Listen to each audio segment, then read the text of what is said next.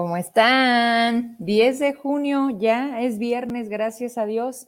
Y me está llegando un documento de última hora que quiero compartir con ustedes. Me lo hace llegar un amigo, un amigo que también, este, pues bueno, ya prácticamente estábamos preparándonos para conocer a todos los eh, que estarían participando para buscar la Comisión de Derechos Humanos, la presidencia. Pero ¿qué creen? La cosa se está moviendo muy raro. De entrada, bueno, yo creo que son bastantes cuadros, 25, algunos no tienen absolutamente nada que hacer ahí, porque son imposiciones, porque son cuates, porque son favores.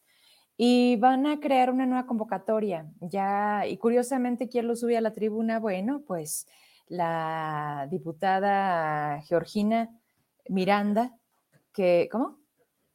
Georgia, bueno, Georgia Miranda, que su papá es Jorge Miranda y que si alguien trae atravesadísimo, pues es precisamente a Jorge Rada por eh, lo de la empresa de CICER. Recuerda aquellos empresarios que vinieron al programa de Saltillo, ¿sí? En donde pues ellos han, traen una denuncia penal contra él por peculado.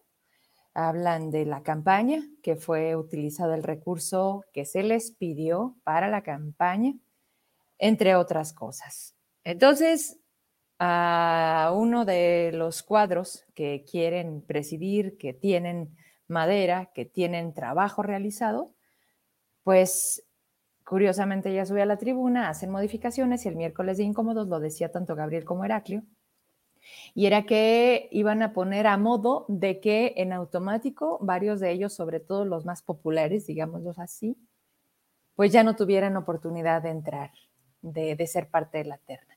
Pero en este momento me está llegando este documento, te veo conectado, te mando un saludo y, ya habrá oportunidad de platicar, de tomar un café y de ver realmente qué es lo que te hace tomar esta decisión. Mejor conocido para Zacatecas es Kent Contreras, muchos años, eh, un, brazo derecho de Arturo Nale, que adoro, que quiero también, más allá de funcionario como persona.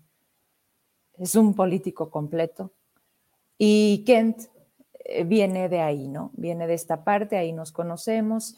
Cuando lo veo formado, la verdad es que yo lo decía y te lo digo aquí, tú me conoces, yo te decía, como, ¿por qué se te ocurrió?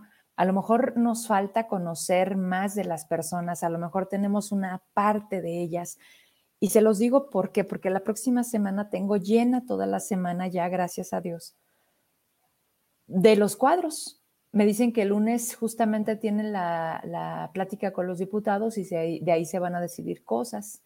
Y entonces en la noche tengo el lunes a Chava Estrada, el martes tengo a Rada, el miércoles, el, miércoles incómodos, el jueves tengo al maestro de Río Grande, que fue alcalde, también diputado, Mario, Mario Alberto Ramírez. Y entonces obviamente iba yo a empezar a buscar a quienes eh, creemos que también tenían que estar aquí platicándonos. Entonces Kent me acaba de mandar en este momento este documento que quiero leer con ustedes y que lo tengo aquí también por si me quieres agregar algún comentario, amigo. Tú dirás qué es lo que, lo que está sucediendo, si, si la indicación ya es muy clara, si también va a tener que ser por instrucciones, ya sabes, ya sabes de quién. ¿Me ayudas con el, el documento que, se hace de esta forma, de manera formal, dirigido a la presidenta de la Comisión Legislativa de Derechos Humanos, la diputada Georgia Fernanda Miranda Herrera, eh, licenciado José Manuel Contreras Santoyo, mexicano. Bueno, ahí queremos omitir porque también los datos, ¿no? Vámonos para arriba, eso. Que teniendo como antecedente mi solicitud de registro de fecha recepción 5 de mayo 2022, para contender dentro del proceso de consulta pública y elección para el cargo de presidente de la Comisión de Derechos Humanos del Estado de Zacatecas, solicitud a la que acompañamos con todos y cada uno de los requisitos solicitados en la convocatoria de fecha 26 de abril del año en curso, emitida por la Comisión Legislativa de Derechos Humanos. Y por así convenir a mis intereses personales, me permito presentar formal desistimiento al registro, en consecuencia, declinando mi interés a participar en este proceso antecitado. Agradecido a esta legislatura, a la Comisión de Derechos Humanos, a las atenciones prestadas al que comparece sin otro particular, firma, fecha 10 de junio, hoy, a las 2.55, estaban recibiendo este documento ahí en el Congreso del Estado. Bueno, una persona que decide no continuar, ya me contarás por qué, vuelvo a lo mismo. y ya platicaremos también la próxima semana a ver qué nos dicen, a ver qué se ve o a ver si ya está como muy, muy descubierto el plan y también ver qué podemos esperar. Lo, lo que es un hecho es que quieren hacer exactamente lo mismo que pasó con lo del magistrado de Virgilio. Y nada más que primero, pues ojalá se pusieran de acuerdo en el Congreso, ¿verdad? Porque hoy es un desmadre, porque hoy absolutamente no hay cabeza. Si siempre había una queja de es la peor legislatura, puede haber peor legislatura y sigue habiendo peores legislaturas y no vemos en concreto. No vemos, solamente está la intención, decía una diputada, nosotros no vamos por oficinas, ni por dinero, ni por cargo. Bueno, chingo, pónganse a trabajar, pues. Pero ya anda haciendo campaña, una de tantas, que solamente están ahí, en los procesos para elección. Llegan y están pensando en lo siguiente. ¿Y cuándo trabajan? ¿Y cuándo gobiernan? ¿Y cuándo cumplen? Porque la gente ya no espera a ver si llegas a otro cargo, si agarras otro hueso y si sigues sin cumplir. A la gente ya voltea y dice, ¿y cuándo vamos a empezar a ver el beneficio de la confianza que yo te otorgué? Ternuritas, ¿verdad? Es que el juego no era así, es que nada más era de acá para acá y allá, siéntese. ¿Que no le llegan sus programas sociales? Ah, bueno, pues ya está pagado. Así es como se está actuando con la política hoy a través del Congreso y con varios cuadros, que la verdad, híjole, qué lamentable y qué pobre el nivel también de las personas que se dicen ser diputados, así sea temporal, mientras estén. Otro, ya hubo consecuencias. Vámonos con esta imagen. Yo subía la, pues, el video del puente que colapsó en un parque de Morelos, allá en, Cuernavaca. Tengo la imagen, tengo la foto, tengo captado, ¿no? Un momento en donde no fue menor y ahí les van las consecuencias. En todas partes, con Claudia Sheinbaum, ahorita en Ciudad de México, hay un relajo con un funcionario que se le señala no por una, sino por cuatro mujeres de acoso sexual, de acoso laboral ya están las denuncias interpuestas, ya lo traen los medios nacionales. El primero que lo sacó fue Ciro Gómez Leiva, con pelos y señales prácticamente las declaraciones de las mujeres que hizo Claudia Sheinbaum cuando empezó a subirle la espuma y decir, no, no, no, espérenme poquito, luego esto me va a mermar, me va a restar como si no fuera suficiente. Y lo separan del cargo mientras continúa el proceso. ¿Qué pasa en esta ocasión? Si me ayudas con la foto, bueno, pues también separan del cargo a funcionarios por esa caída del puente colgante en Morelos. El alcalde de Cuernavaca informó que fueron cesados de sus funciones la coordinadora de protección civil municipal, Paola Hernández Vargas, el director de infraestructura Raimundo Nova, así como la jefa del Departamento de Barrancas y Áreas Naturales Protegidas, Denia Prito. Esto por su presunta responsabilidad en la caída del puente colgante del Paseo Ribereño que dejó como saldo ocho personas heridas esta semana. Además, Pablo Aguilar también anunció su separación temporal de forma voluntaria al frente de la Secretaría de Desarrollo Sustentable. Y sí, señores, para quien le cala mucho todo lo que yo subo, miren, ustedes leen lo que quieren leer y ustedes interpretan lo que así es a su capacidad. Lo que yo subo es mi decisión, pero el cómo se interpreta es su responsabilidad. Me dicen, Vero, ¿y por qué no dices? ¿Y por qué no ven el noticiero? Ahí yo digo las cosas. Aquí digo todito. El gobierno municipal de eh, Morelos es panista. Y el gobierno del estado, el gobernador, este tipo futbolista, es del PES, que al final es partido satélite de Morena. O sea, fueron en alianza. ¿Ya? ¿Son felices? Aquí el punto es qué calidad de las obras, pero además esta rehabilitación, o sea, no era cualquier cosa. ¿Cuánto costó? Tres, el puente nada más, tres millones de pesos. Y decían que cómo era posible que había sucedido esto justo el día de la, de la reinauguración. Decían, es que brincaron. No, es que la obra estaba mal hecha. Y al parecer había un reporte que les habían dado la indicación de que no se utilizara, o sea, todo el parque sí, el puente no. ¿Dónde falló la comunicación?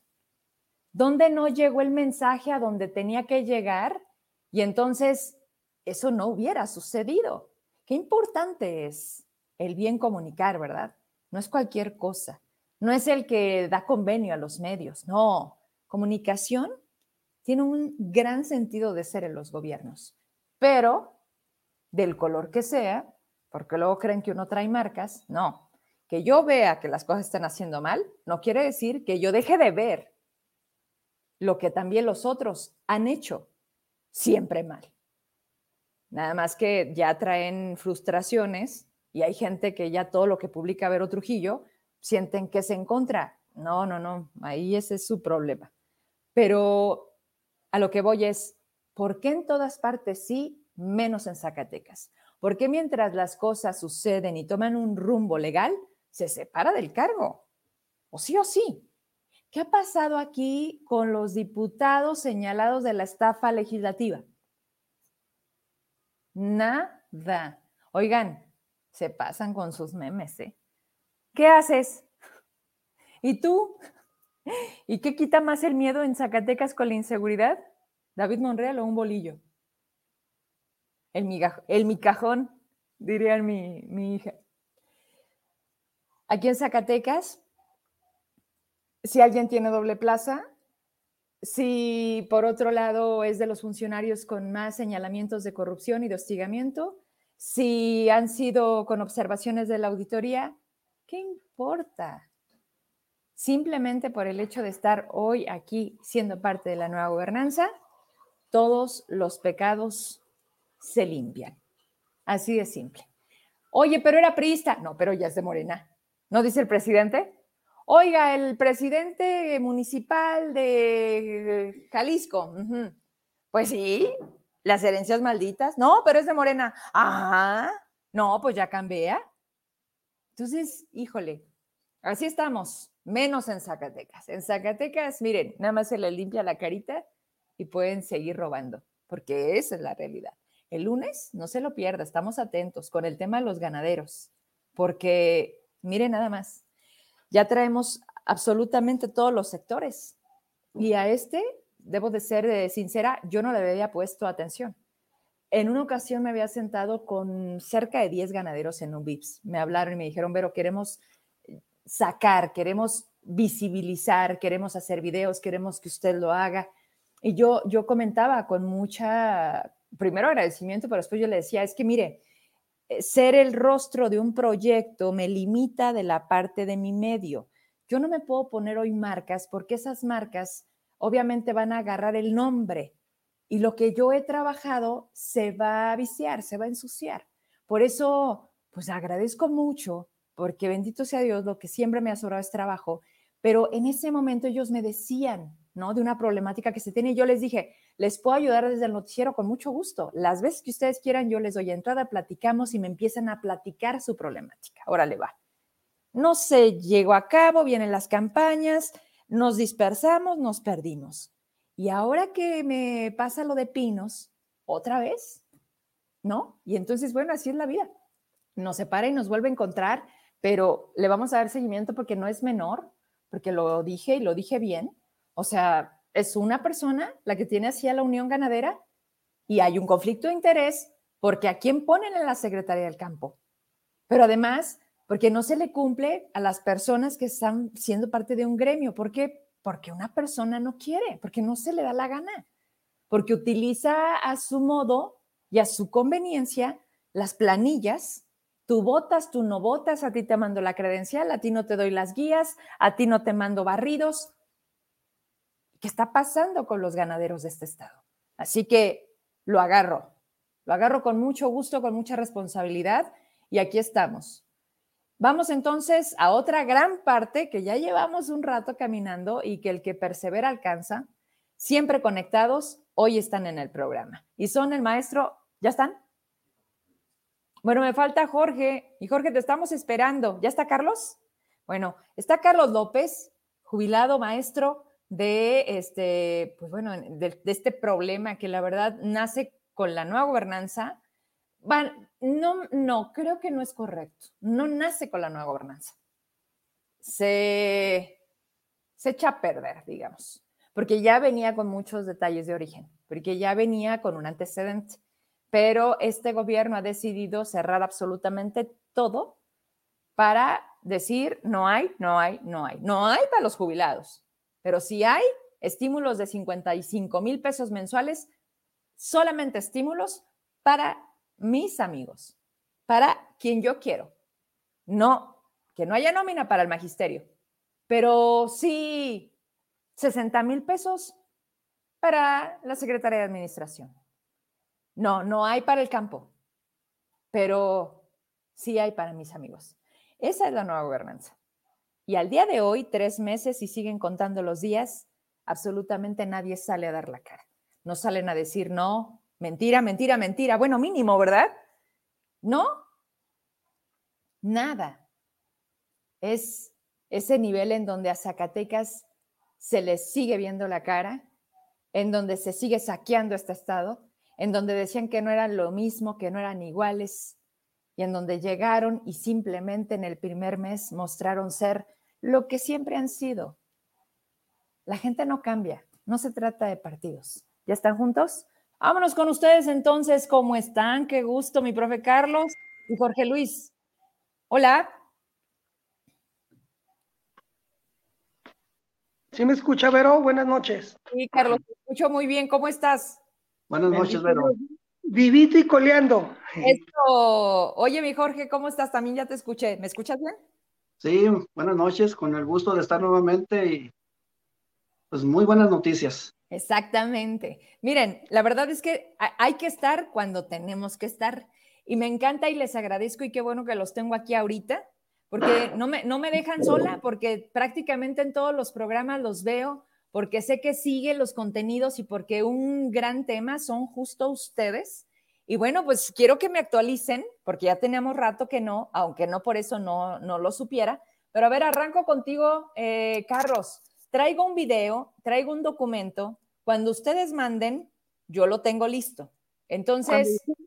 Vamos a partir leyendo lo que me dice el juez del Tribunal Federal, donde dice que ahora el numeral 74, 75 y 108, fracción décima sexta y décima octava, de la ley del Instituto de Seguridad Social, o sea, del ISTESAC. Dice que los que deben de autorizar todo lo, todo lo que puede pasar en el instituto es la junta directiva. Todo. Y luego dice que el director del, el, del, del ente, es su competencia, una de ellas es poner en marcha todo lo que diga la junta directiva.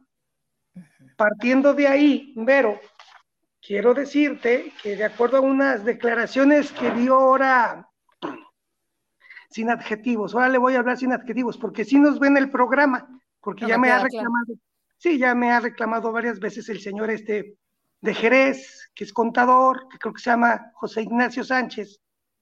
Entonces, este, partiendo de ahí, queremos empezar la plática, Jorge y yo, porque ha habido casos muy puntuales en donde ha tomado él atribuciones que no le corresponden. Ejemplo, la Comisión de Derechos Humanos nos dio eh, el, beneficio a nosotros, a los compañeros, 78 compañeros, de que sí fueron violentados nuestros derechos, todo, todo, todo. Y el señor no acepta la recomendación. ¿Por qué te digo eso? Porque los que tuvieron que este, no haber aceptado la recomendación era la junta directiva, no este fulano.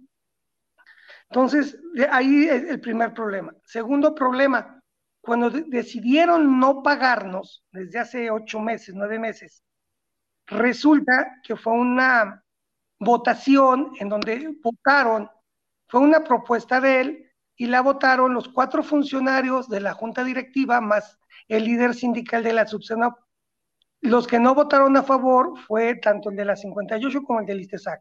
Castruita y Héctor no votaron a favor.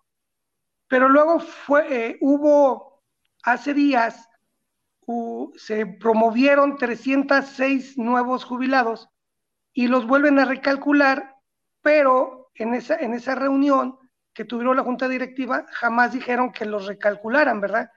Esa es una decisión de la dirección de, del ISTESAC. Otra violación de José Ignacio Sánchez. Entonces, partiendo de ahí, este, yo entro en la introducción, decirte que el Poder Judicial de la Federación, el Tribunal ah, ah, de lo Administrativo del Gobierno del Estado, así como derechos humanos, todos nos han dado a favor y en lo personal, voy a hablar en lo personal para no involucrar compañeros, ya me, ya me pagaron. Entonces, lo que publicó el fulano este en la mañana en un noticiero o en un periódico X, pues es mentira, ya ganamos. Y no, no, soy, yo no soy el único, somos varios. Por eso les decimos a los compañeros que se esperen poquito porque vamos a ganar. Los, los jueces no pueden determinar a favor de unos y a favor de otros porque es el mismo caso. Así es. así empezamos y ahora ya. Gracias. Muy bien, mi Carlos. A ver, mi profe Jorge, de entrada decirte algo porque si hay, hay que ser bien sinceros, fíjate. La verdad es que esa, esa fórmula funciona. Resulta, les tengo que contar aquí al, al, grupo de tres y a toda la gente que nos está viendo, que un día me dicen, oye, Vero, estábamos en el comedor a la hora que hacemos el, el desayuno en el ISTESAC y pues se nos hizo fácil poner tu noticiero para ver el programa anterior y que se dan cuenta y que nos prohíben y que nos dicen, si vuelven a poner, bueno, es que también se pasan en horario laboral, están viendo el noticiero. Sí. Ah, bueno, pero aunque sea horario de comida, debería de ser libre, libre, ¿no? Entonces me dio tanta risa, yo les dije, a ver, uno, gracias por verme. Dos, no lo hagan así, no sean malos. A lo que voy es, Carlos, me queda claro que nos ven. Y también hay que decir en qué medios van ellos y dicen lo que dicen con los que tienen los convenios de 5 millones y que son la jornada, que le dicen siéntate, se sienta, baila, baila. En esos medios de comunicación, chingado, no nos traten igual a todos. Yo les pido de favor a todo el público y a ustedes sobre todo que les ha quedado claro que hay niveles y que hay gente que con 5 millones, pues hace eso, o sea, hace, hace eso y además, lo peor, y además, mienten. Paréntesis, mi profe Jorge Luis, ¿cómo está? Te decía, en parte, muy, ya ha sido una semana con grandes logros. Sí. Eh, ya tenemos sentencias tanto del Poder Judicial Federal como del Tribunal de Justicia Administrativa. Es, es una alegría. Claro a lo mejor yo quisiera sentirla más mm, fuerte, más, más que, esa alegría también fuera mía. Desafortunadamente, pues sigo siendo el más perjudicado de los 4.600 jubilados del ISTESAC. Votó por nominado. Es que mira, a, a, ver, profe, es que estás viendo y no ves. Mira, votaste por David, le ayudaste en la campaña, le levantabas la mano como él a Miguel Alonso. Ah, no, Miguel Alonso a David. Y ahorita, pues por eso te damos el 50% de la felicidad. No, no es cierto. no, profe, no te creas. A ver, tú eres, yo se lo digo. No, ya sé, Carlos. Dime, profe. Eh, yo me jubilo en el 2020. Sí. Me hacen el recálculo. En enero del 2021 gano, la pensión se me va para arriba. Sí. El mes pasado otra vez me bajan la pensión. Entonces, eh, yo no sé qué les he hecho, eh, no por eso me van a amedrentar, voy a seguir hasta donde mis fuerzas me alcance y mi economía también, porque hay que estar pagando abogados y abogados y abogados. Pero no, pero yo creo que tengo las fuerzas suficientes para seguir, tengo el ánimo del compañero Carlos y de muchos otros compañeros que no nos han dejado solos y que creemos que no nos van a dejar solos. Pero sí nos da alegría que, por ejemplo, compañeros que iniciamos la lucha y que tenían nueve meses sin recibir un solo centavo, en días pasados les pagaron todo. Todo, no, nueve no. meses. No, que no. ¿Sí? ¿No que no tronabas pistolita? a otros compañeros se les pagó cinco meses, a otros dos. Entonces, las sentencias están saliendo. Va a ser muy difícil, va a ser muy difícil que ya con tantas sentencias a favor, sería lógico que saliera una sentencia en contra. Claro. Cuando dice Carlos, todas son iguales, es el mismo tema, ¿no? Entonces, esto nos da alegría. Por otra parte, también seguimos con más ánimos de seguir en la lucha, porque para nosotros nos queda completamente claro que José Ignacio es un delincuente. Está tomando atribuciones que no le corresponden.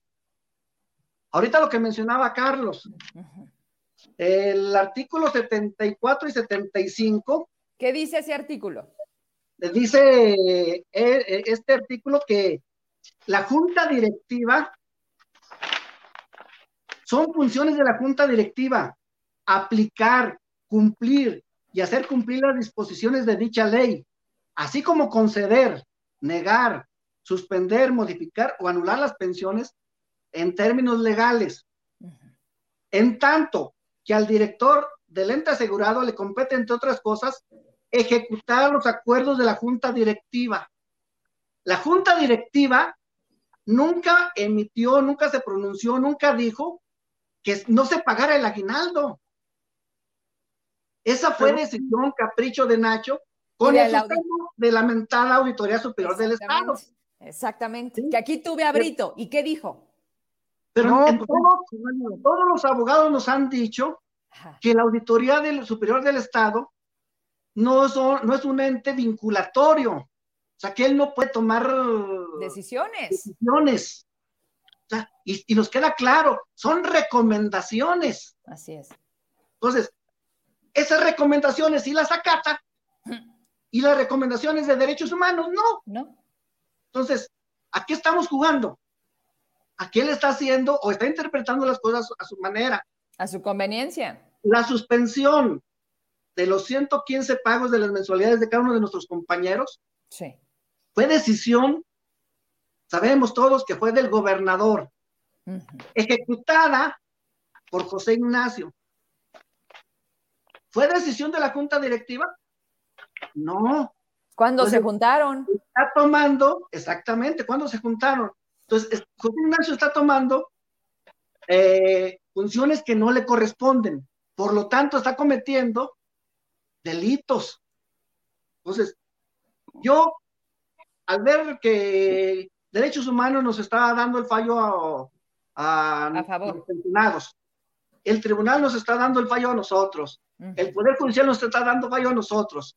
Yo sigo creyendo y sigo a lo mejor soñando en que el tribunal, eh, perdón, eh, la fiscalía, la función pública, también se pronuncien a favor de nosotros que se cometieron actos ilegales, actos de corrupción de José Ignacio, y que también estas instancias lo castiguen como marque la ley. No es que yo quiera eh, que se aplique la ley a mi manera, no, pero que se aplique la ley por lo establecido de corrupción que cometió. Y si no la aplican, pues también a ellos aplicársela. Y que sigue cometiendo, porque por ejemplo, en la recomendación quinta de, de Derechos Humanos, sí. dice nuevamente, de manera inmediata el director general del ISTESAC deberá abstenerse de suspender, retrasar o disminuir el pago de las pensiones y todas aquellas prestaciones reguladas en la ley del Instituto de Seguridad. ¿Y qué hacen? Todo lo contrario. ¿Cómo, tres veces. Siguen cometiendo delito tras delito. a ver, qué bueno, este qué, bueno porque eso nos da más armas para pues pedirles al fiscal, para pedirle a Ubelina que actúe. A ver, entonces ya vamos por lo penal. Es que lo penal ya, estaba, ya estaba en proceso. Yo me acuerdo que ustedes dos ya traían algo. ¿Cómo va caminando eso? ¿Por qué tanta dilación? ¿Por qué también la fiscalía se sigue haciendo como que no ve? O como que lo pone abajo, de abajo, de abajo, de abajo, porque, porque hay mucha chamba. A ver, ¿cómo va eso? Ya vamos ahí, padre, muy padre, porque ya le, ya el fiscal hasta nos dijo que ya le bajáramos porque cuando hacemos comentarios públicamente, pues dice, ya me, me atacan mucho. Dije, pues mientras que seas omiso y lento, te vamos a seguir atacando. Los martes, todos los martes ya tenemos reunión con él, saliendo, me mandaron con los psicólogos. Entonces, saliendo de con las psicólogas, ya bien emocionados, Jorge y yo, pues ya llegamos y llevamos con el fiscal, a las 12 nos atiende, nos dice cómo va el procedimiento, llevamos más pruebas vinculatorias contra el proceso, de, pero nosotros se nos hizo algo muy raro en derechos humanos. ¿Por qué digo eso? Eso no lo hemos tocado. Mm, el documento ya lo mandamos a México, porque en ninguna de las observaciones que nos hace derechos humanos involucran a David Monreal y en los videos que le pusimos está, David Monreal, el primer delincuente que, dio orden de, matar a las personas con sus pensiones y aguinaldos fue el gobernador. Entonces, nosotros nos fuimos a derechos humanos a nivel nacional porque queremos que lo involucren. A ver, a ver, para, para, para. A ver, Carlos. Porque si ustedes ya tienen esta mesa cada semana con Murillo, no ha sido una pregunta de, oye, oye, oye, espérame, es que la cabeza manda indicaciones, Nachito no se mueve solo. A Nachito le dice el gobernador, me imagino, ¿no? Y si no, ¿quién le dice a Nachito que actúe de esa manera? ¿Qué te dice el fiscal, Carlos, cuando tú le haces esa pregunta que sé que ya se la hiciste? Eh, el, fiscal, si es Murillo que nos atiende, Jorge, no me acuerdo su nombre. Es el fiscal anticorrupción. Ah, Villa. Ah, tú sí lo conoces. Salvador Villa, sí. él, nos atiende y, nos da procedimientos, vamos, vamos aventajados. Lo que se nos hace raro es que van más aventajados en la denuncia de, Marco Vinicio que con José Ignacio. Y a mí se me, hace, se me hace raro, ¿verdad? Porque tenemos mucha información de Marco Vinicio, de todo lo que hizo mal, el de Movimiento Ciudadano, hay para que sigan votando. Y este, y, de, y de José Ignacio casi no tenemos mucha información, pero no, no le han querido mover, si tienen información. Ustedes tienen todo. La vamos a encontrar. Mira, te quiero leer lo que me dicen a mí los jueces federales, porque dice Ignacio que se fue al circuito, pues yo ya tengo la contestación del circuito. Tú ya fuiste y viniste. Sí, yo ya fui vine, mira, me dice, a mí ya me dicen aquí, en efecto de la protección de la justicia de la Unión, yo soy quejoso, que el quejoso Carlos López Díaz, o sea, sé yo, con la finalidad de que de inmediato se le pague al quejoso la pensión que le fue otorgada y que no le ha sido pagada desde septiembre del año pasado, así como las prestaciones del aguinaldo correspondiente al año 2021 y futuros. Pues resulta que me llegó un cheque. Te voy a platicar lo del cheque porque es de risión. Así como a Jorge le llegó un montón de dinero, muchísimo dinero, y luego dicen, por pagos indebidos, se lo quitaron, se le, le cayó casi en cero. Pues esta, esta que te platique Jorge. A mí me cayó un cheque. Okay. Me cayó un cheque en donde me debían el aguinaldo 60 días y me debían septiembre y octubre, también son 60 días. Y me llegó un cheque de más de, mis, mis, dos meses. Dije, acá, ah, hijo, o se equivocaron o me dieron de más, o me están pagando de más. Entonces fui a que me dieran mis talones de cheque. Y resulta que los muy ingratos me pagaron el aguinaldo. Pero ¿No me una, una, no, dos meses, mis dos meses, septiembre y octubre. Ok. Y 20 días de aguinaldo, dije, acabo. Y, le pregunté a la que me dio los talones, no supo. Me mandaron con la, la dentista. ¿Por qué con la dentista? la que es de la encargada de, de, la encargada de prestaciones es la directora de, prestaciones económicas. ¿Cómo se llama? Isabel. Marta Isabel, la señora dentista que tenemos ahí de contar. Bueno, tampoco me supo decir. Me mandaron con la contadora. Me mandaron con la contadora y la contadora me dice es que nomás te pagaron 20 días. Y espérame, pues el juez dijo que todo lo que me deben. No, pues me mandaron, me mandaron, con un licenciado arriba. Ya llegué y ya me, me enseñó el documento y me dice, es que aquí sí dice que se le pague el aguinaldo del 2021, por eso nomás les dimos 20 días. Le dije, espérame, es que el aguinaldo es del año pasado, que ustedes paguen en dos porciones no me interesa, pero el aguinaldo es lo que yo trabajé el año pasado. Y luego el primer bono, el primer pago es de 40 días, no de 20. Y dijo, tómele una foto. Le dije, ¿cómo no? Le tomé la foto al documento, se la mando a nuestra abogada la mandan con el juez, pues se enojó el juez. Entonces, les, les van a meter otra multa. El problema de las multas, sí. que es lo que decimos Jorge y yo, las primeras multas fueron de 960 pesos aproximadamente por persona que, que no querían pagar. Ahorita las multas ya llegaron a 27, a veintitantos mil pesos por persona. Ah, caray. aquí la pregunta es que no pagan de su bolsa. No, Están es del pagando del instituto, sí, del instituto. Y eso es lo que nos tiene a nosotros. A ver, Carlos, pero ¿qué, qué, qué no se hace responsable directamente el funcionario? O sea, no, no estás demandando, o sea, sí, sí estás demandando al instituto, pero creo que también había habido una modificación, ¿no? De que ya se individualiza.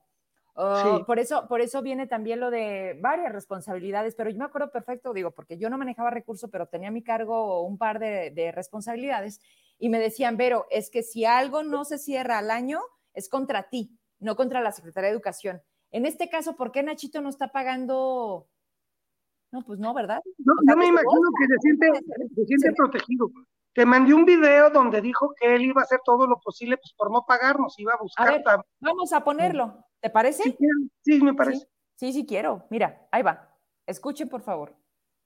¿Algún medio de impugnación? Y en su caso lo accionamos vamos a, a, esperar. Este es el caso de Marilena Gómez Magaña. Me imagino que en los mismos sentidos a todos los demás.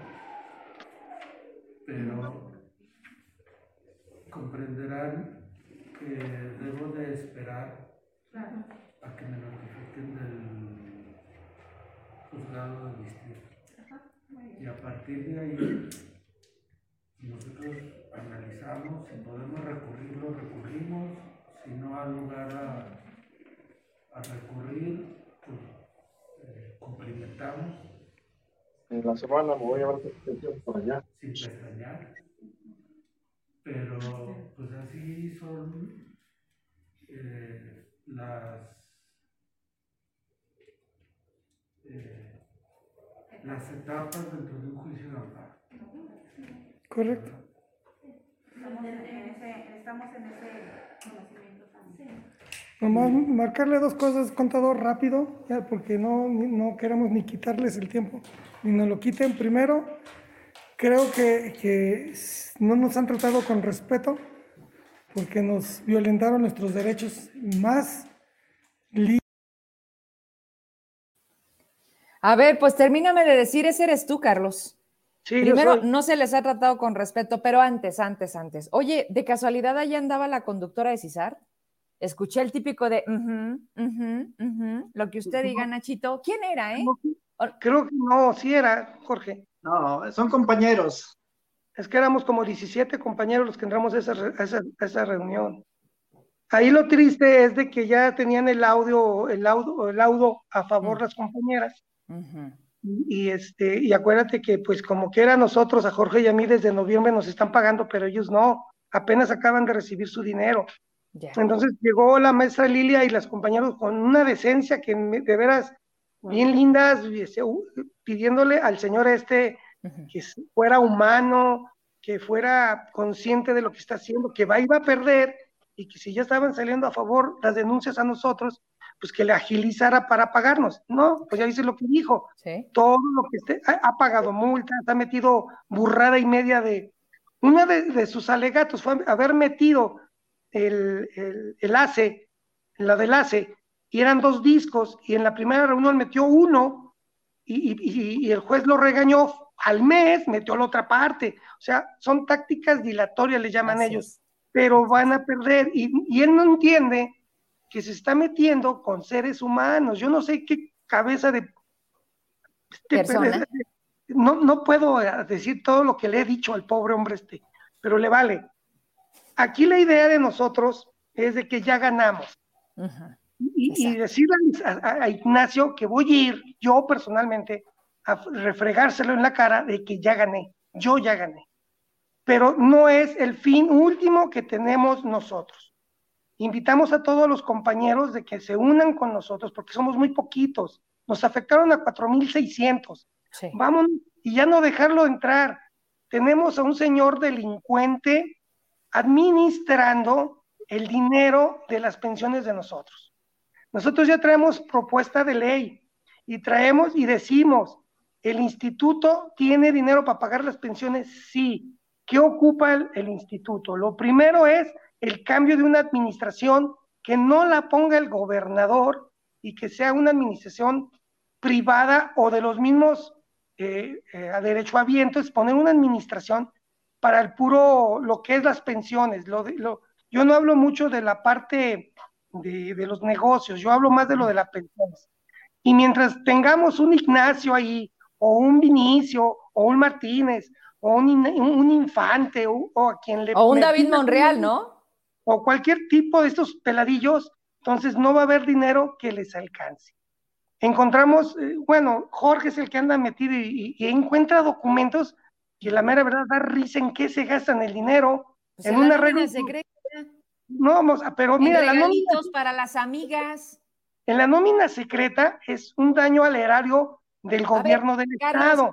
Vamos a escuchar a Jorge. ¿Qué te has Sí. encontrado? ¿Qué le compran a las amigas? ¿Flores? ¿Chocolates? A los difuntos, dile. Cuéntanos. Mira, se- segui- seguimos, bueno, el por todos he sabido ya que no se ajusta al sostenimiento del STESAC por el gasto corriente de, del propio instituto. Entonces, eh, lo que decía Carlos al principio, no hay mucha información eh, todavía de, de, de esta administración porque lo manejan ellos por trimestres. Entonces no sé cuánto tiempo les dan después de que termina el trimestre para subir o cargar la información. Aparte, he solicitado información vía transparencia Mm, y me dicen que no porque son muchas hojas y que tengo que pagar como 11 mil, 12 mil pesos. así es. Y luego, por- y luego aparte, a veces me dan otra información y está completamente borrosa que no alcanzo a... a no es legible. Es, es nada, no es-. No es, Es legi- no es legible. Pero de lo poco que hemos encontrado, por ejemplo, le comentábamos a Carlos, le comentaba a Carlos, que hay gastos de flores, sí, sí, de flores, que le mandaron cuando falleció el exdirector de, el ex mm, secretario general del Subsemop, Ujú. Eh, le mandaron arreglos, Toribio, Toribio. Ey. le mandan arreglos, como gastos de cuenta, de, de gastos de representación, Anda. ¿sí?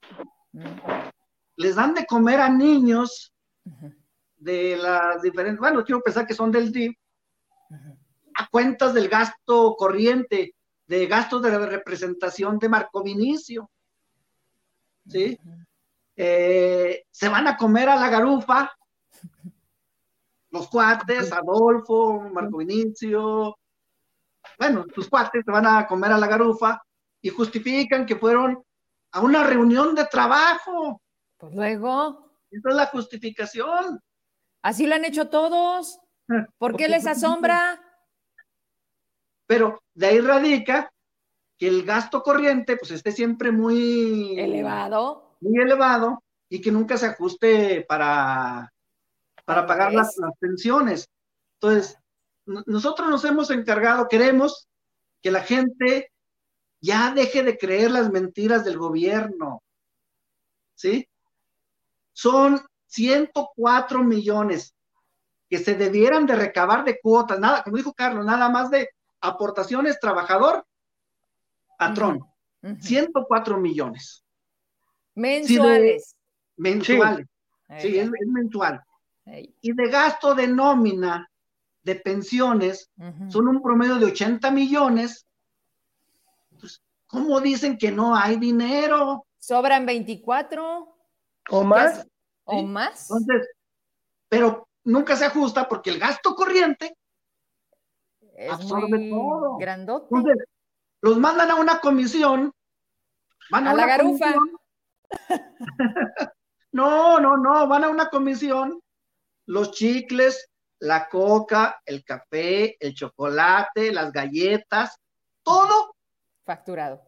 facturado a cuenta del ISTES. Sí.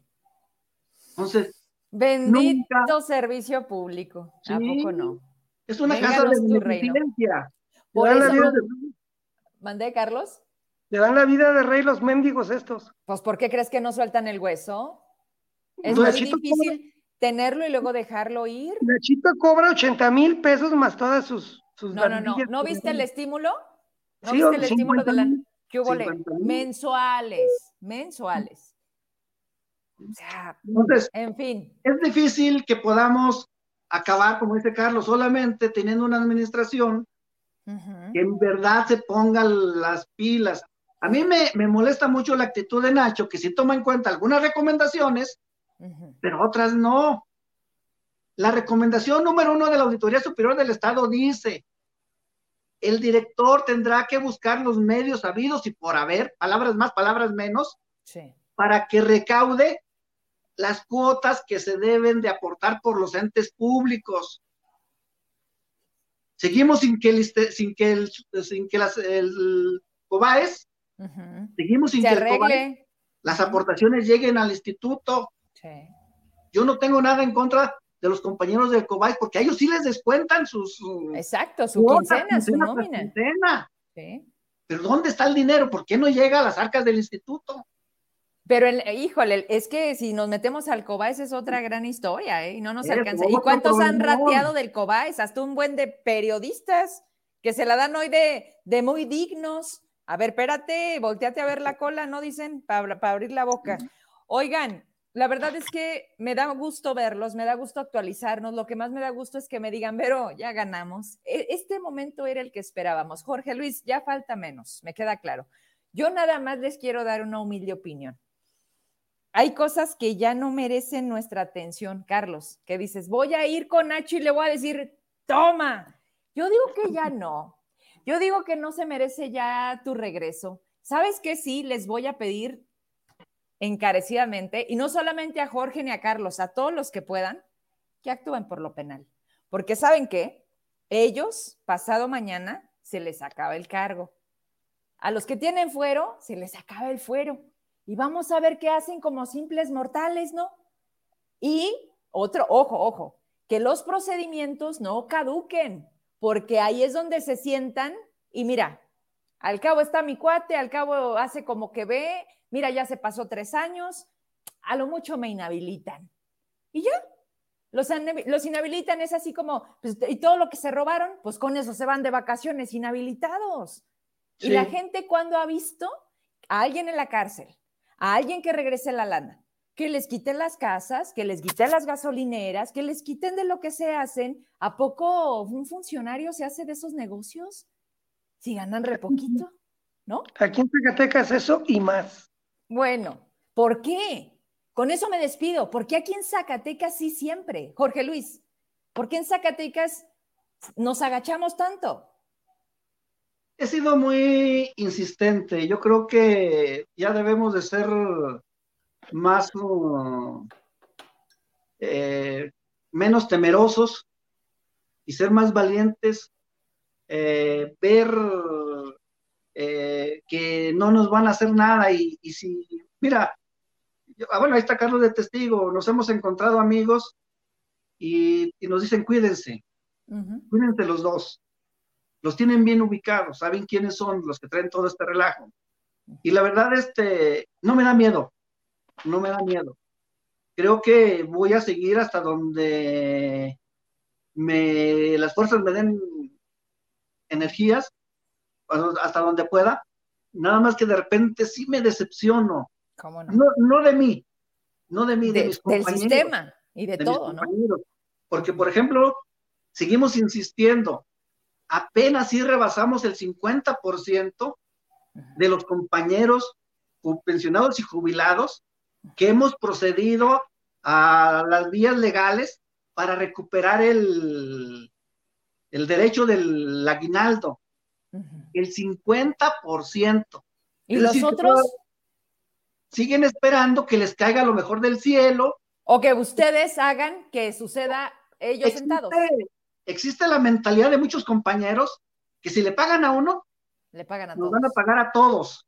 Pues que esperen Entonces- sentados, pues. Te digo, sí, sí, sí desmoraliza que les dice uno, vayan, hagan y, y- y pongamos, Ay, a ver qué, ay, mañana. Entonces, pero no por eso, en, mi caso, yo y aprovecho también para invitar a los compañeros, a todos, que busquemos las vías. Hay muchas. Está la Defensoría Pública Federal. Sí. Están los sindicatos.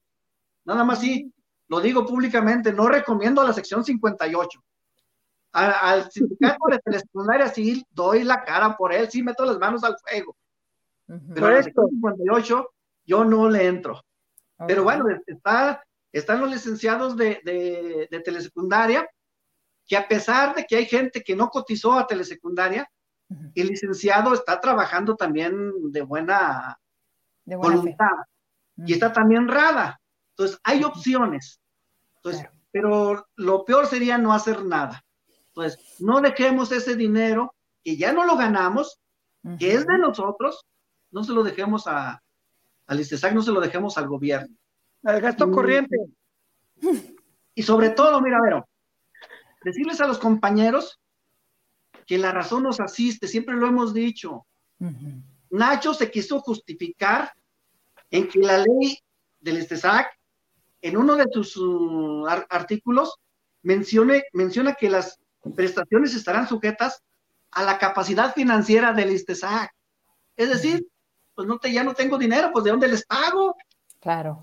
Pero el tribunal, el tribunal le contesta y le dice, este tribunal considera que para efectos del otorgamiento de pensiones en cualquiera de su modalidad, no es justificante alegar y justificar la omisión del pago de tales derechos adquiridos con base en tal precepto citado. Toda vez que las personas que tienen la calidad ya reconocida de pensionados ya contribuyeron para ese fin cuando se, cuando se desempeñaron como trabajadores en activo, con base en la cuota que en su momento se consideró necesaria para sufragar el monto de su aportación para la pensión. Y los que siguen aportando. Y el mismo tribunal, y el mismo tribunal le dice que el artículo 128 del propio instituto le dice que también, en caso de que no hubiera dinero suficiente para el pago de las pensiones, los entes públicos tendrán que asumir su responsabilidad. Entonces, no estamos cometiendo y no estamos haciendo nada fuera de la ley. Todo está, todo está, y hemos actuado siempre en contra de la ley. También invitar a, también invitar a los trabajadores del ISTESAC a que ya dejen de, estarnos uh, viendo como enemigos. En días pasados una compañera, a una compañera en el ISTESAC le dijeron ustedes no tienen derecho al, al aguinaldo. ¿Quién, ¿Quién es ella para decir si tenemos derecho o no? Pues está mal informada. Lo, cuidan el dinero como si fuera de ellos. Así es. Cuando es dinero de todos los trabajadores. Que tú ya lo trabajaste, ahí lo dice. Exactamente. Entonces, nos da gusto y ojalá que vamos a continuar, pero ojalá que no nada más seamos eh, la mitad. cinco personas. La verdad, este, hay mucha información. Eh, como han dicho los compañeros, hay que bajarla de un lado, bajarla de otro, compararla, cruzarla y ver dónde, ¿Dónde cuadra? A, mí, me ha gustado mucho este ejercicio que hemos hecho, ya vamos llegando al final porque tenemos otra entrevista, el cómo ustedes han sido parte ya, están, están pendientes sobre todo del programa de los miércoles, donde también Heraclio o Gabriel traen investigaciones y topa con el tema de los jubilados. Ya ustedes también han hecho intercambio, ya también se han pasado información, ya también se les ha orientado y ustedes también nos han alimentado. ¿Cuándo había sucedido esto? Bueno, quizás porque no habíamos pasado por esta situación, pero hoy, hoy nos provocan hacerlo. Y bienvenido, porque dejados no somos y tampoco somos pocos. Luego creen que somos nada más los que salimos aquí. No, allá afuera también hay más gente. Jorge Luis, hasta ahorita ponemos como el continuará. Yo te agradezco mucho que te hayas conectado. Estoy atenta, ya saben, y siempre que me dicen, Vero, aquí estoy. Así que gracias, gracias por, por seguir en, este, en esto que vamos juntos. La verdad es que solos, solos no están. Carlos. Agradezco para ya retirarme al licenciado Pedro, a la licenciada Lucero, a Rada, a los jueces de los tribunales, todos, a la visitadora 3 de Derechos Humanos. Creo que hicieron su trabajo bien, muy bien, y queremos que nos sigan apoyando. Siguen violentando los derechos de los compañeros. aprobaron 306 eh, nuevas pensiones, jubilaciones, que de júbilo no tiene nada, volvieron a cometer otro delito, cosa que nosotros no entendemos. Vamos a ganar. Invitamos a, los compañeros que se informen, que está Jorge Luis, está la mesa Lilia, estamos todos los que andamos aquí batallando para darles información. Queremos que el instituto tenga vialidad no para nosotros, sino para todos los que hemos cotizado, todos, para los jueces, para los intendentes, para todo el mundo. Y si hay forma, si hay forma, tenemos, tenemos la idea de, transformar esto, pero siempre y cuando nos quiten a los ladrones y delincuentes dentro del instituto. Eh, agradezco, te agradezco a ti, Vero, muchísimas gracias por darnos la apertura e invitamos a todos los compañeros a unirnos. La idea es estar yendo al instituto y hacerle presionar. presionar. Eh, les, pusimos la lona hace como 15 días, una que mandamos a hacer, fuera corruptos y ladrones del instituto. Entonces, vamos, no es posible que nada más seamos los 10. Eh, también el movimiento de base a Marcelino le agradecemos y a todos los que se están involucrando en este proceso. Creo que como decimos, hasta la victoria siempre y vamos a ganar. Vamos a ganar. Eh, yo ya, gané, ganando, Yo ya gané, bendito Dios. Y, me falta mi maestra Ofe, que de verdad que me tiene muy preocupado. Va a salir.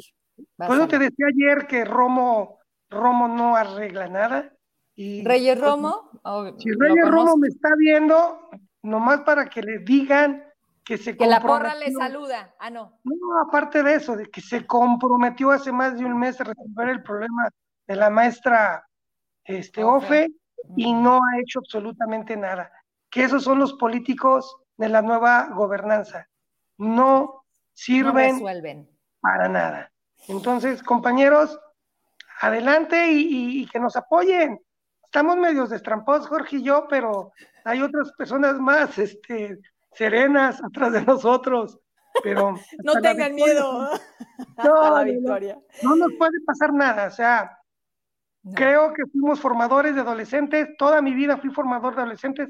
Tengo hijos, y quiero que mis hijos y la gente que me conoce como profe vea que estamos luchando, por la legalidad y la justicia de las personas que muchos de ellos ya no se pueden defender. Hasta es que sea costumbre. Sí, y muchas gracias, Vero, porque eres de los pocos medios. Tú y un chavito que anda ahí de NTR, no sé cómo se llama, Jorge, ¿tú lo conoces? Ah, cómo nos siguen. Gracias por el apoyo y que tengan muy buenas noches. Gracias a Ah, el Fer, claro que sí, sí, mi respeto. Ese no nos abandona, ese es fiel. Qué bueno, qué bueno. Ya ven, no se necesita cantidad, se necesita calidad. Y aquí estamos. Les mando un abrazo, les agradezco y ya retomaremos. Cuando se necesite, pues ya saben, el SOS y acudimos al llamado. Correcto. Muchas gracias. De nada, buenas noches a todos. Bye, Jorge, bye, Carlos. Oigan, nueve de la noche y todavía no se acaba, ¿eh? Espérenme. Ya está eh, Jera, ¿verdad? Jera, ¿cómo estás? Vente conmigo, vamos a cerrar el programa, ya es viernes, pero es que mira, son, son una muestra de los jubilados que, que no sabes que, bueno, sí sabes porque estás atento y porque me da mucho gusto verte. ¿Cómo estás?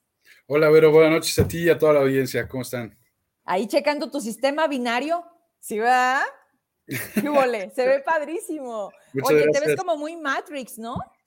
Este, bueno, estamos probando ahí algunos fondos para un estudio, entonces pues, ahora me tocó, si lo quito vas a ver un fondo verde, entonces que se quede el binario. A ver, Mijera, ¿qué traemos para cerrar la semana? Cuéntame. Pues traemos temas de educación. Eh, ahora que se acercan las inscripciones para los chicos de preparatoria, ¿no? Eh, eh, digo, yo tengo un caso así. Eh, es importante pues, tal vez evaluar eh, el, poder continuar los estudios en línea para aquellos que así lo deseen hacer, ¿no?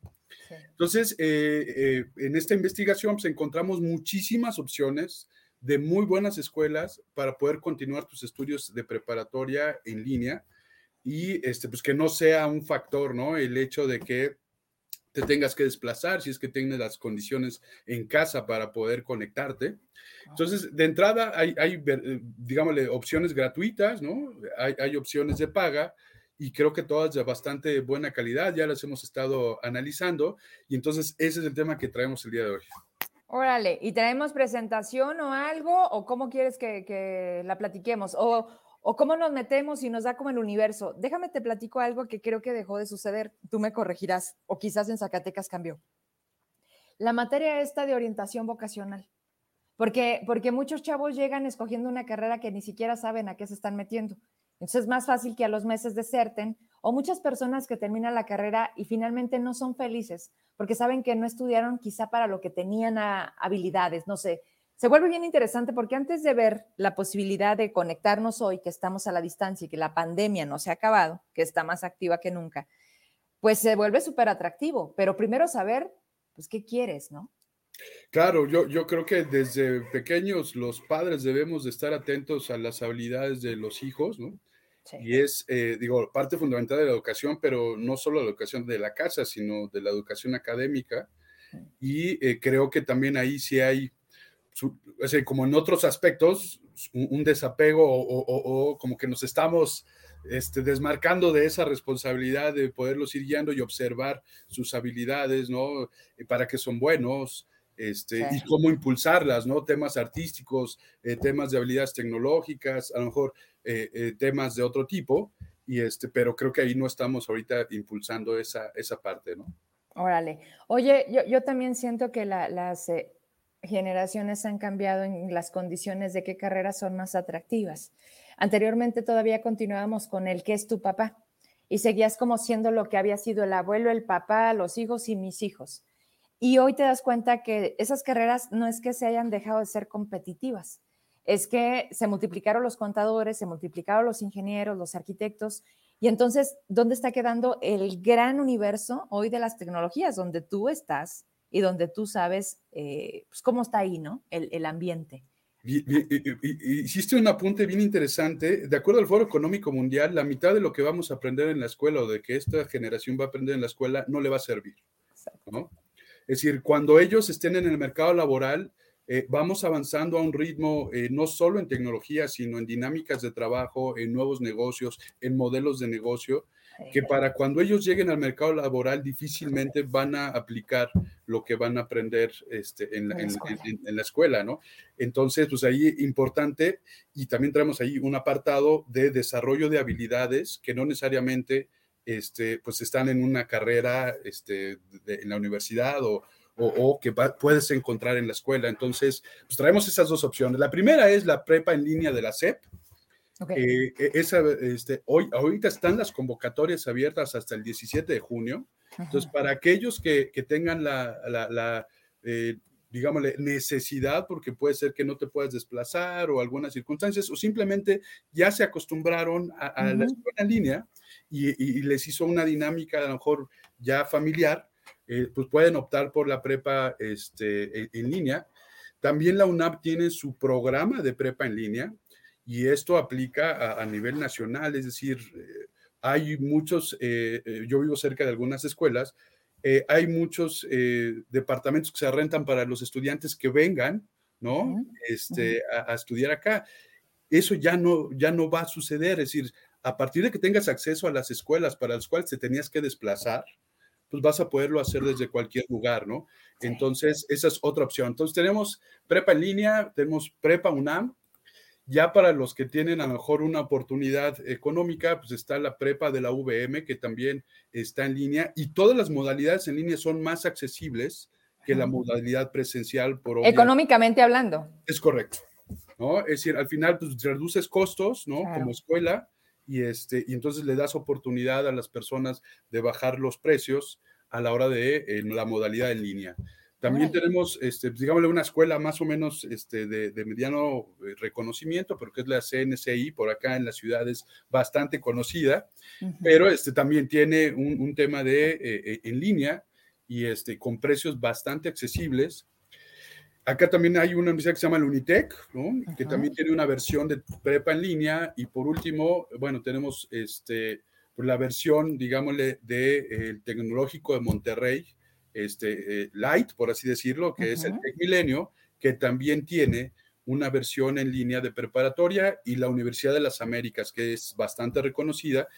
Entonces, eh, pues por temas económicos, por temas logísticos o por temas de conveniencia, puede ser bien interesante ir por este camino y con toda la validez que los estudios este, pues deben de tener, que es lo que más le asusta a las personas. ¿no? La Si- certificación, si está reconocido ante la SED, que no sean escuelas patito. Oye, Jera, ¿esto sucede por la pandemia? O sea, esta, este universo que se abre de decir, ¿sabes qué? Híjole, a mí me llamaba la atención porque mi, mi sobrina está en el Tech Milenio. Y entonces me decía que, sus compañeros estaban en Oaxaca, en México, en Chiapas, en Chihuahua y allá en Zacatecas.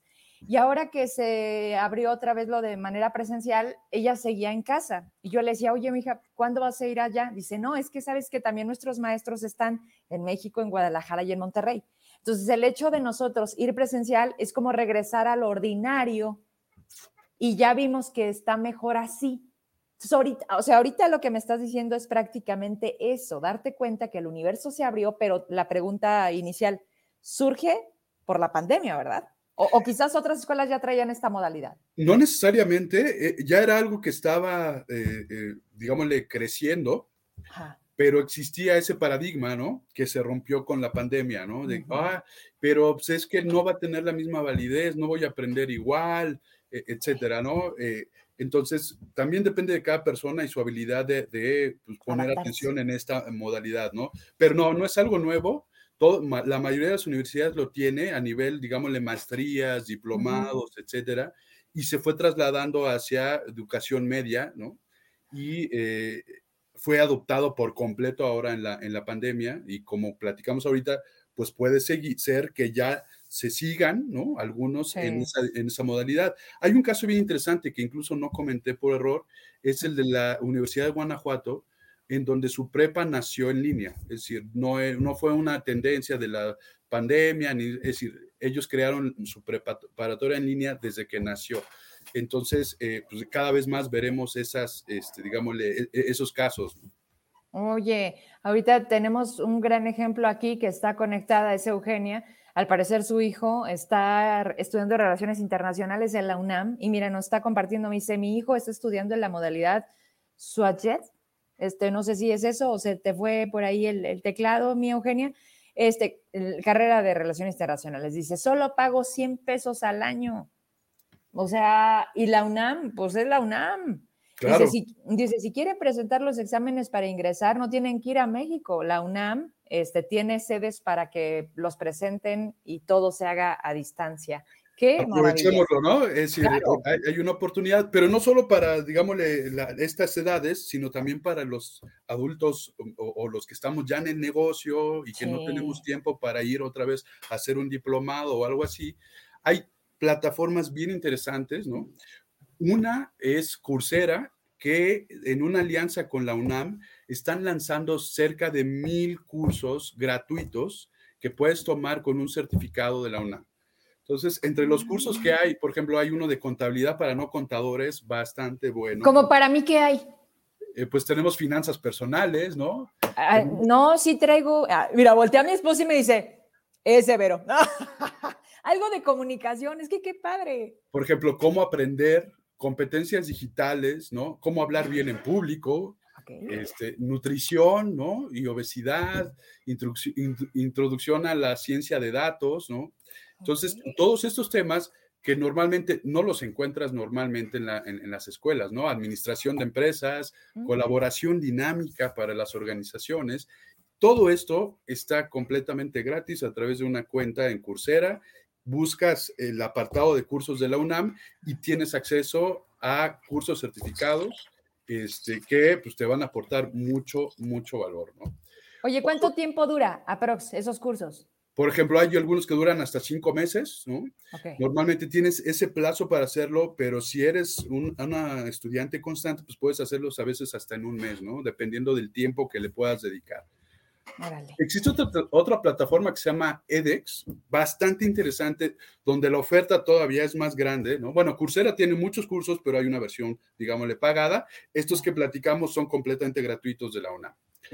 edX tiene un modelo bien interesante en donde tú lo que puedes hacer es buscas tus cursos. Yo, por ejemplo, me estoy tomando uno que se llama Desafíos y Oportunidades en la Economía Digital, ¿no? Ándale. Este, que es impartido por la Universidad de Australia, ¿no? En Sydney, y tomo todo el curso Si quiero el certificado, pago como 200 dólares, ¿no? Es decir, está bastante accesible. Para que te lo den de allá. Exactamente, y es contenido de muchísimo valor, ¿no? Y así hay más de 10 mil cursos que puedes tomar gratuitos, pero que puedes convertir a pago a la hora de que quieras un certificado para aquellos que, digamos, Al currículum. caso, exactamente, ¿no? Todavía les vale el, el papelito o el documento, este, más que el conocimiento, pero bueno, Mm. puedes hacer esa parte con precios muy accesibles. Por ejemplo, hay uno muy bueno que se llama Metodologías Ágiles, ¿no? La evolución de la mejora continua de la Universidad de Anáhuac que te cuesta 650 pesos, ¿no? Inventes. Entonces, Oye, ¿nos vas a anclar? Exacto, es, e- en eso resumimos, o sea, no hay pretexto para no aprender, no hay pretexto para dejar más allá de aprender, que es lo que estamos este, como lanzando atención. Utiliza, es que no tengo tiempo, ¿y cuánto tiempo te echas en Facebook? ¿O cuánto tiempo te, no? A ver, Me están pidiendo, mira, me están echando carrilla, que si hay cursos de cocina, Vero. Para ti, Carlos, Te lo aseguro que hay, ¿eh? Sí, ¿verdad que sí? Oye, me dicen que si nos puedes anclar en el programa para que se quede los links, eh, las páginas para nosotros ahí andar navegando, preguntar y pues te tenemos aquí por si en otros programas mi público que prácticamente se conecta ya toda la semana, bueno, pues retomemos cosas y te digan, oye, Jera, ¿te acuerdas de aquel día? Este, vamos viendo Por se me, se me fue algo que te iba a comentar. Bueno, está súper interesante, se me hace muy, muy atractivo, tienes razón. ¿Qué es lo que queremos? Ahí está. Y lo más interesante es que también si el pretexto es, es que no tengo lana. No, pues es gratis. Claro. Además, no, da- date, date tiempo. Entonces, hoy dejamos la recomendación para ver series para poder recomendarles que vean todo el catálogo de cursos que pueden tomar gratuitamente, ¿no? Va, me, gusta y te agradecemos porque la verdad es que cuando empezaste dije, "Ah", pero ya cuando nos lo abriste y dijiste, así está, está por acá, ¿qué quieres? Casi, casi te pusiste como, ¿qué quieres? ¿no? Oye, y allá, te iba a echar carrilla, más allá de a ti, al momento. Seguramente viste la lamentable um, colapso del puente allá en Morelos. Correcto. Ah, bueno, eso pasa por, ¿te acuerdas cuando eh, en aquella mañanera decía alguien, ¿para qué? ¿Para qué queremos ingenieros? ¿Para qué queremos arquitectos? ¿Para qué queremos?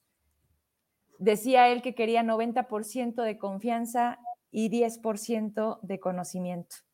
Ahí está el resultado. Claro, pues sí, puede, puede ¿No? ser. ¿no? No, no, no, es que, es que me imagino que hay hasta cursos para ser ingenieros en línea, no lo sé. O sea, hay cosas en donde definitivamente te dará para estar a distancia, pero otras donde necesariamente tendría que ser en la práctica, en lo real. Correcto. Pero bueno, esto es México, México mágico. Y muchas Así gracias, me da, me da mucho gusto verte, Mijera, y gracias por las recomendaciones de hoy. Gracias a ti. Próximamente les vamos a traer un reportaje bien interesante. Este, vamos a ir al Museo del Futuro en Dubái y se los vamos a retratar todo lo que podamos, ¿no? Todo lo que podamos tomar, se los vamos a, a- a traer para poderlo compartir con ustedes.